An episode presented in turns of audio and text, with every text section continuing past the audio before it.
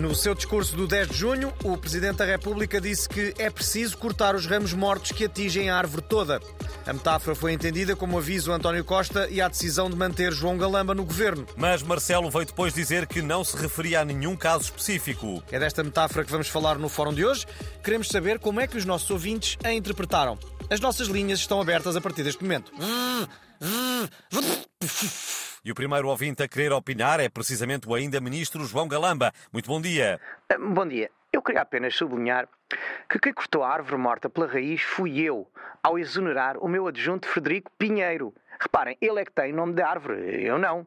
Obviamente, o recado não era para mim. Pois claro que não. Muito obrigado por nos ter ligado. Vamos agora dar voz ao Mr. Jorge Jesus, que é especialista em metáforas. Não é assim? É pá, precisamente. Uh, metáforas e nuances, não é? E para mim é óbvio que o recado era para a Rita Pereira, que tem nome de árvore, né? Pá, o Presidente estava a dizerem que ela devia cortar as pontas do cabelo porque estarem espigadas, né? E se ela quiser, eu indico um creme muito bom, com manteiga de karité para pontas espigadas, ok? Faz todo o sentido, como é que ninguém se tinha ainda lembrado disso. É muito obrigado e parece que nos liga agora a própria Rita Pereira, que nos fala de um sunset. Ora viva! Olá a todos, é assim, por acaso o Presidente tem razão. Eu ponho sempre baba de caracol e baba de moço budista nas pontas. Mas com, com o sol e o sal, o cabelo acabou por secar um bocado.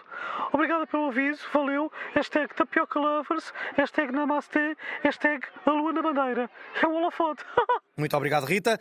E namastê para ti também. O fórum fica hoje por aqui. Na próxima consulta popular vamos perguntar se acha que mais do que um poeta ou um treinador de bancada, em cada português há um orador motivacional.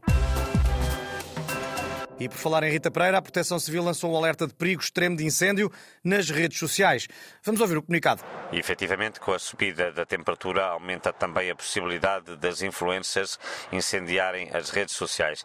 Eh, pedimos então à Dona Rita Pereira e companhia eh, que não publiquem as habituais fotografias a abanar o rabo ou fazer boquinhas de pato.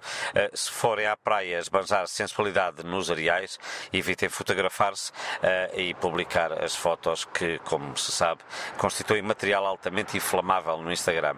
Por agora é tudo, muito obrigado.